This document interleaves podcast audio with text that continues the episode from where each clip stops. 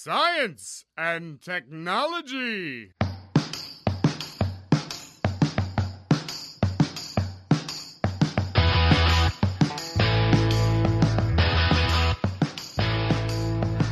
Estamos on com mais um Ciencião hoje para falar de vacinas com a professora Ana Paula de Matos Areias Dal, aqui da UFBC. Hoje eu só tenho quatro palavrinhas para falar: bumbum, tanta. Essa é ótima, adorei. Meu nome é Célio, sou aqui da UFBC também, e vacina sim. Meu nome é Arthur, eu sou estudante de graduação da UFBC e eu acho que eu nunca fiquei tão ansioso por picado na vida. Então hoje a gente vai falar sobre vacinas, sobre ataques de fake news, até mesmo dos mais renomados cientistas. As vacinas têm ao longo dos anos despertado por muitos paixão e por alguns um ódio surpreendente, que é baseado em boatos, distorção de dados e falta de conhecimento. Para isso que estamos aqui, para conversar o mais profundamente que um podcast consegue sobre um dos pilares da ciência moderna, as vacinas. Olha, um paciente que se nega a tomar uma injeção e se ele não tomar a injeção, ele pode até morrer. Nossa! E onde ele está? Ele está no banheiro. Eu vou pegá-lo. Sigam-me os paus. Uou! Uou!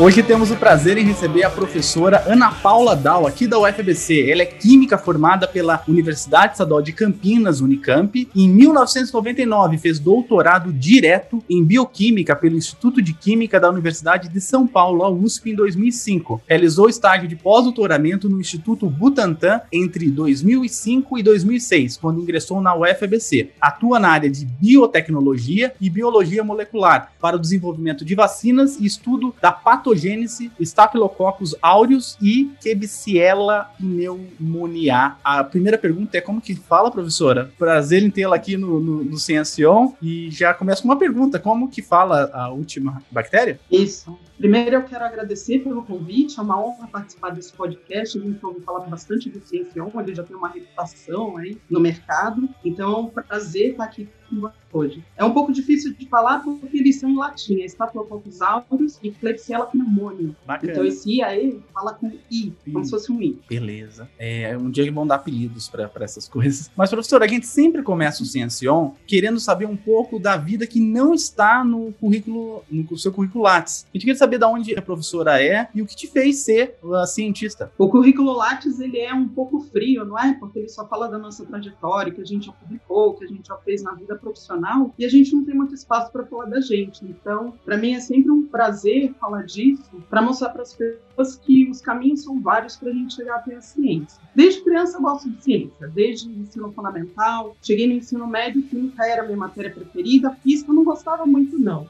Mas enfim, gosto é gosto, né? Claro. Eu gostava muito de química, biologia, me chamava um pouco a atenção, mas não era o meu foco principal. E eu achava ciência mal barato. Eu acho que ciência tem um apelo de fazer diferença na vida das pessoas. É o que eu sempre quis. Por isso que no final das contas, quando eu fui fazer doutorado, eu escolhi vacinas, porque não existe um tema mais, eh, digamos assim, pungente, um tema que apele tanto para a vida das pessoas, para o dia a dia, que faça tanta diferença quanto vacinas. Existem N outros, mas na minha concepção, vacinas atendia ao que eu buscava. Fiz uma caminhada um pouco tortuosa, ia prestar um outro curso, porque eu achava que não ia me dar bem no curso de Química, justamente porque Física e Matemática era onde eu tropeçava sempre. Mas no final das contas, eu me deixei, falei, tem que seguir meu coração. E aqui estou. E de qual cidade que a senhora é? Eu sou do Rio de Janeiro. A Rio de Me Janeiro. mudei para cá com 12 anos. Na verdade, a gente não queria se mudar, não, né? Porque carioca adora o Rio de Janeiro, adora calor. E a gente detestava o frio. A primeira vez que a gente veio para cá, chegou uma frente fria. A gente toda com roupa de verão. Eu nem tinha casaco direito. É, os meus casacos de hoje não são os que eu tinha antigamente. De antigamente era coisa de meia estação só. E a gente pegou dois graus na rua com garoa. Eu detestei São Paulo. Detestei Mas foi morar logo no centro, né? no centro. Mas eu amo São Paulo hoje, então eu posso dizer que eu sou carioca e paulista. Eu sou as duas coisas. Mas a primeira impressão não ajudou, não. Uma cidade faz as quatro estações do ano no mesmo dia realmente assusta um carioca despreparado. Professora, antes da gente começar a falar especificamente uh, aspectos técnicos sobre o que é uma vacina, para que serve uma vacina, queria saber sobre a experiência da professora com vacinação. A gente começar já com uma mensagem do quão importante é se vacinar. A Organização Mundial de Saúde mostra dados de que 2 a 3 milhões de pessoas são salvas através de vacinação. Então, aquelas doenças incluídas nos programas de vacinação, a gente tem hoje mais ou menos 25 doenças que estão incluídas nos programas de vacinação, o nosso é um dos mais completos do mundo, 2 a 3 milhões de mortes são evitadas por ano. Então, quer dizer, imagine o impacto disso ao longo do tempo, mas ainda muito a ser feito, justamente porque a cobertura vacinal ainda é baixa. A gente não consegue uma cobertura vacinal acima de 90% para qualquer vacina. E, aliás, chegar em 90% já está um pouco difícil hoje em dia. Algumas doenças que estavam erradicadas ou quase erradicadas estão voltando com toda a força. Então, vacinação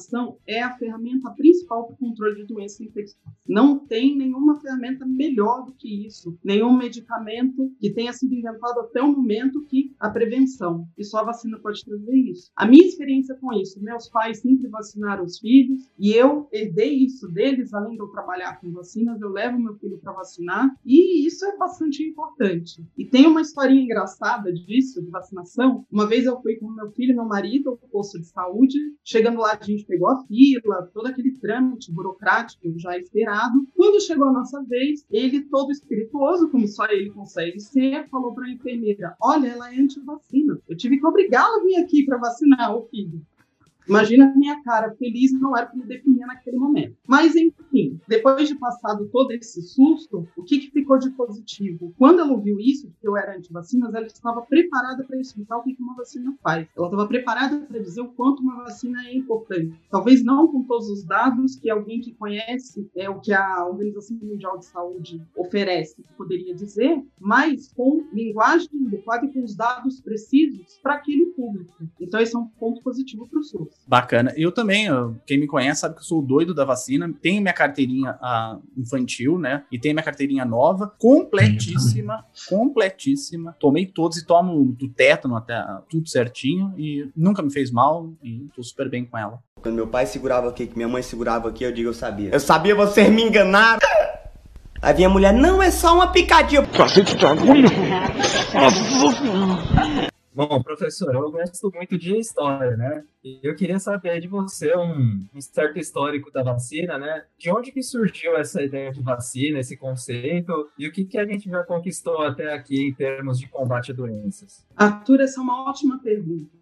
A vacinação ela surgiu ali no finalzinho do século XVIII, na virada para o século XIX. Todo mundo já deve ter ouvido falar que a primeira vacina que surgiu foi a de varíola, que é uma doença já erradicada. O que Edward Jenner, que era a pessoa por trás dessa vacina, percebeu? O vírus da varíola causa uma infecção purulenta, bastante grave, que se não mata, deixa sequelas. No século XIX, que foi a grande pandemia de varíola, estima-se que a taxa de mortalidade era de 20%. O que ele observou é que ordenhadoras ou não viam varíola ou tinham uma forma muito branda. Com base em que ele achou que isso poderia ser um, um ponto de partida para uma vacina. Ele percebeu que gado tem algo muito parecido com uma doença como varíola. Claro, naquela época não se falava em vírus, não se falava em nada disso, porque não se conhecia, não se tinha determinado ainda o que eram os agentes causadores de doenças. Mas ele sabia que gado tinha uma doença parecida com a de humanos. Com esse gado, elas desenvolviam essa doença um pouco mais branda e elas ficavam meio que com imunidade. O que ele fez? Ele fez um experimento numa criança que é permitido, não é? Não teria sido permitido por comitê de ética de forma nenhuma. Hoje teria que passar por animais antes, por uma série de testes. Mas na época não, a gente está falando aí de 1796. O que ele fez? Ele administrou para essa criança conteúdos de pústulas, então pus dessa ordenhadora ou de ordenhadoras que ele tinha contato, esperou um tempo, esperou ali mais ou menos três semanas, um mês.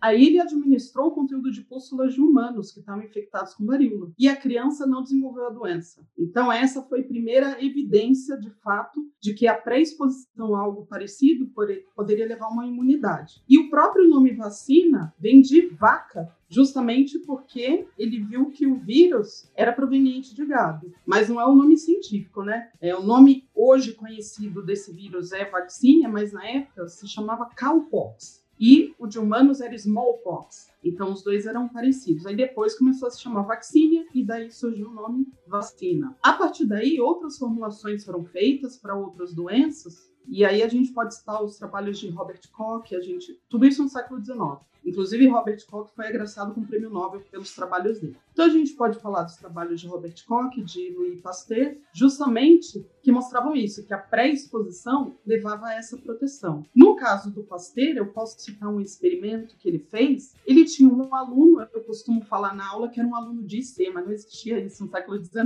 né? Mas ele tinha um aluno que colocava culturas de embrião colérico para crescer e ele administrava em galinhas. Não sei bem por que, ele usava esse modelo animal, talvez era o que estava mais disponível para ele. Mas ele estudava doença em galinhas. O que ele percebeu depois de um tempo é que quando ele ia administrar cultura de vibrião, as galinhas não ficavam doentes e ele não estava entendendo o que estava acontecendo. Depois, conversando com o aluno, descobriu que o aluno deixou passar do corpo. E aí esse vibrião já estava morto. Então foi a primeira vacina inativada a ser administrada num ser vivo, que foi meio por acaso. Quando meu pai segurava aqui, que minha mãe segurava aqui, eu digo, eu sabia. Eu sabia, vocês me enganaram. Aí vinha a mulher, não, é só uma picadinha. E Ana, como é que se criam essas vacinas, assim, de modo geral? E elas servem para qualquer tipo de doença? É só para vírus? Como é que funciona isso? Primeiro tem uma fase pré-clínica, nessa fase se buscam os antígenos, então como se faz modernamente isso? Vários patógenos já têm genoma sequenciado. O que a gente busca nesse genoma, as anotações desse genoma, são antígenos, são fatores que são importantes para a sobrevivência desses organismos no hospedeiro humano. Isso também vale para vacinas veterinárias, mas a gente vai se fixar nas vacinas. Esse trabalho de pesca no genoma leva à fase seguinte, que seria o isolamento desse antígeno. Hoje, por técnicas de DNA recombinante, é possível produzir esse antígeno em uma série de sistemas. Pode ser em bactéria, pode ser em levedura, pode ser em célula de inseto, célula de humano, inclusive, ou de mamíferos. Então, existe uma série de modelos onde se pode conseguir esse antígeno em grande quantidade, depois ele precisa ser extraído e aí ele vai ser utilizado. Claro, existem diversas apresentações de vacinas hoje. Menos duas estão aí, a gente vai conversar ao longo desse podcast, que estão da AstraZeneca e da Coronavac, só aí a gente já tem dois tipos. A gente tem uma de vírus atenuado, o próprio vírus que causa doença, um outro que é um vírus carreador. Mas existem outros também, tem de material genético, como da, da Pfizer e da Moderna, que são de RNA mensageiro, e tem as vacinas de subunidades, que são proteínas purificadas na presença de substâncias que aumentam a resposta imune, que são os adjuvantes. Para chegar nessas formulações, são diversos testes, diversas tentativas. Por isso que as primeiras vacinas da era moderna demoraram 10 anos em média 10 anos para serem preparadas, e ao longo do tempo isso foi diminuindo porque se aprendeu muito em como se fazer isso mais rápido, e essas lições aprendidas já iam meio que pavimentando o caminho para outras formulações. Então, à medida que o tempo passa, é esperado que novas vacinas demorem menos tempo para serem preparadas. E só claro. uma complementação, quando você fala no antígeno de uma doença, você poderia explicar uma, de forma mais geral assim, o que, que seria esse antígeno? Que eu acho que tem muitas pessoas que às vezes não entendem o que, que seria isso. Às vezes a gente começa a falar e se empolga e esquece que usa algum termo técnico no meio. O antígeno, o que seria? Seria o alvo da vacina, aquela molécula para qual vai ser feita a resposta imune e vai proteger o hospedeiro, vai proteger a pessoa vacinada. Esse antígeno geralmente é uma proteína, mas ela pode ser outras moléculas combinadas. Então, uma proteína que tenha um açúcar pendurado, um fosfato, algum outro tipo de molécula junto, mas quase sempre é uma proteína. Uma das vacinas que o pessoal tem mais medo, né, pelo menos, que diz que dói muito, etc e tal, que é a do tétano, só para a gente dar exemplos, ela é que tipo de antígeno que está na, na, do tétano?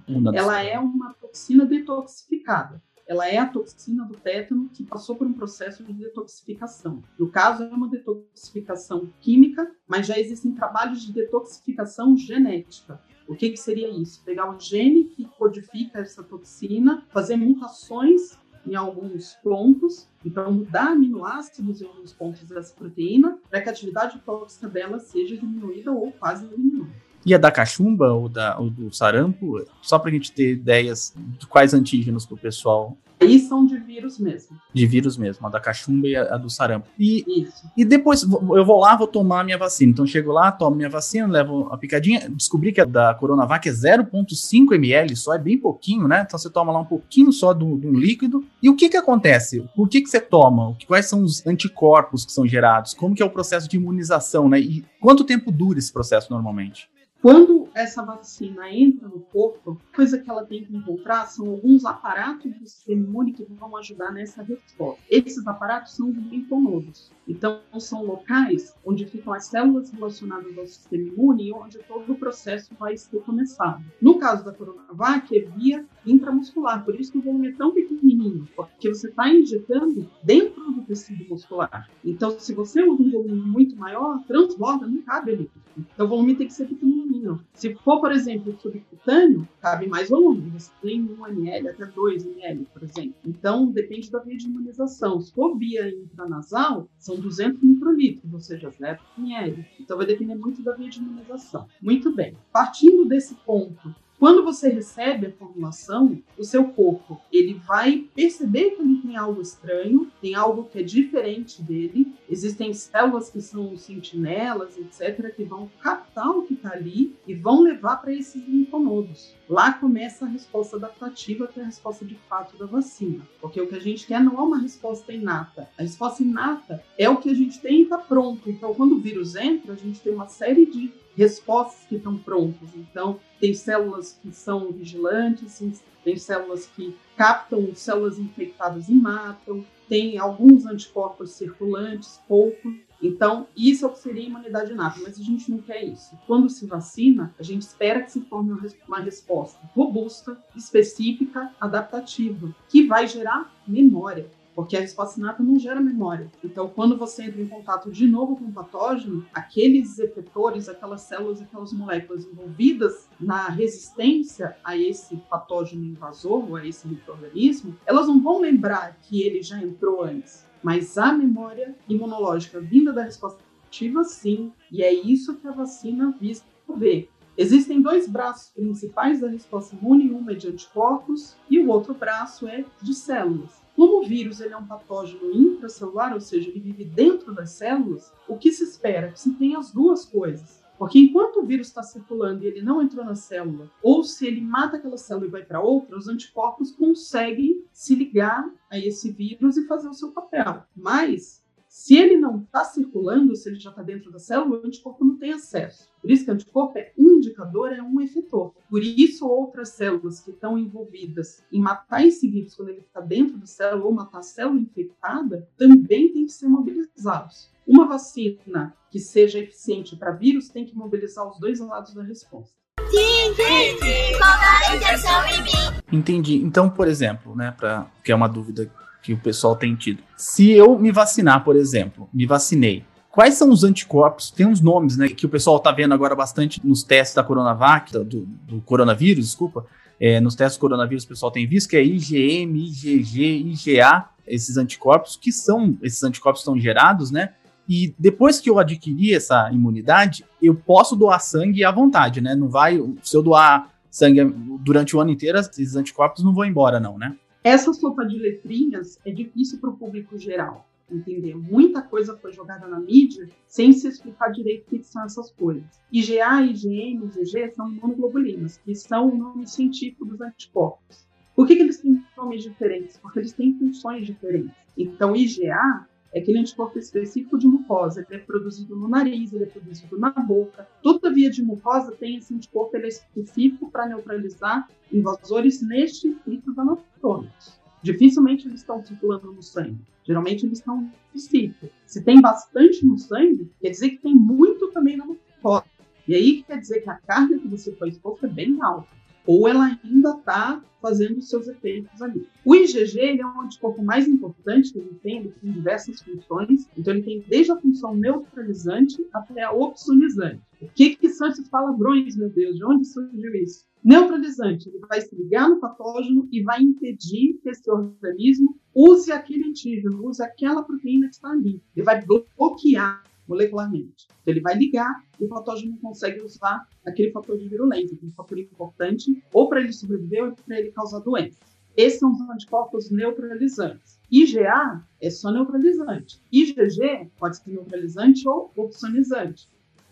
É opsonizar. O anticorpo recobre várias moléculas né, de anticorpo, recobrem o patógeno e ele vai sinalizar para as células fagocíticas virem comer esse vírus principalmente os macrófagos, são macrófagos e neutrófagos, dois tipos de células que fazem isso. Então, o IgG é um anticorpo super versátil, que é de resposta imune adaptativa, e uma vacina eficiente tem que produzir muito.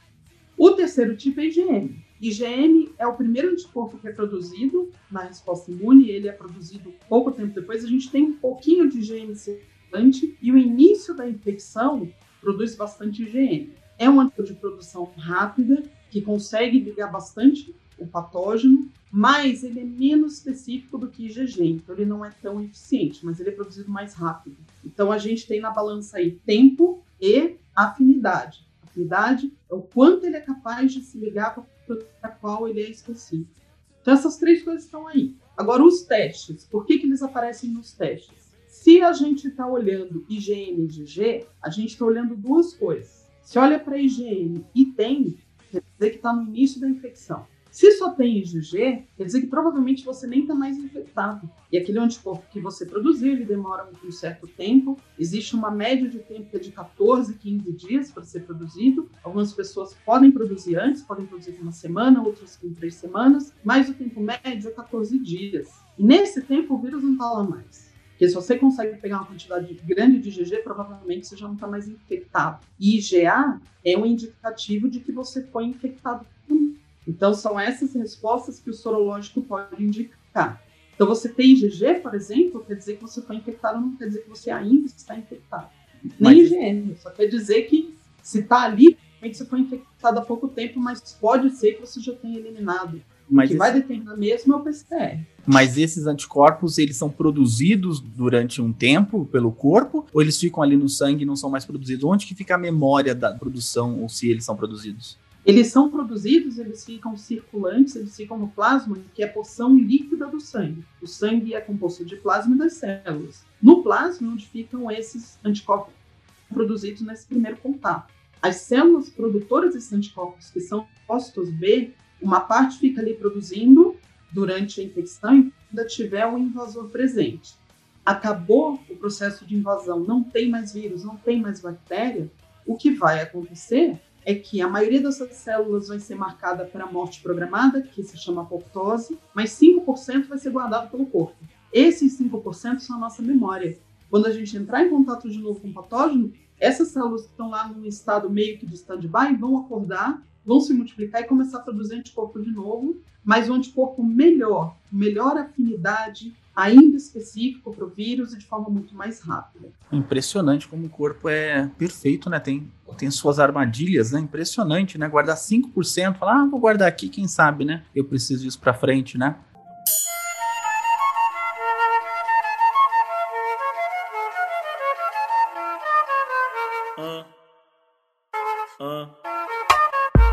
Puxa, um único programa não dá para falar sobre vacinas.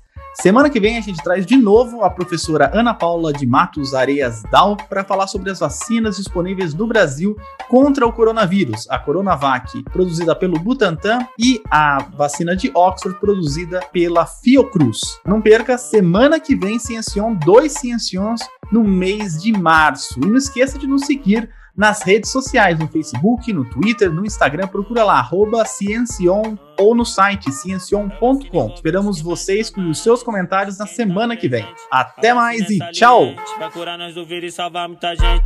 Eu falei assim pra ela. Eu falei assim pra ela. Vai, vai no bumbum tan tan. Vem no bumbum tan tan tan. Vai, vai no bumbum tan tan. Vem, vem no bumbum tan tan tan tan. Vai no bumbum tan tan. Vem, vem no bumbum tan tan. Vai no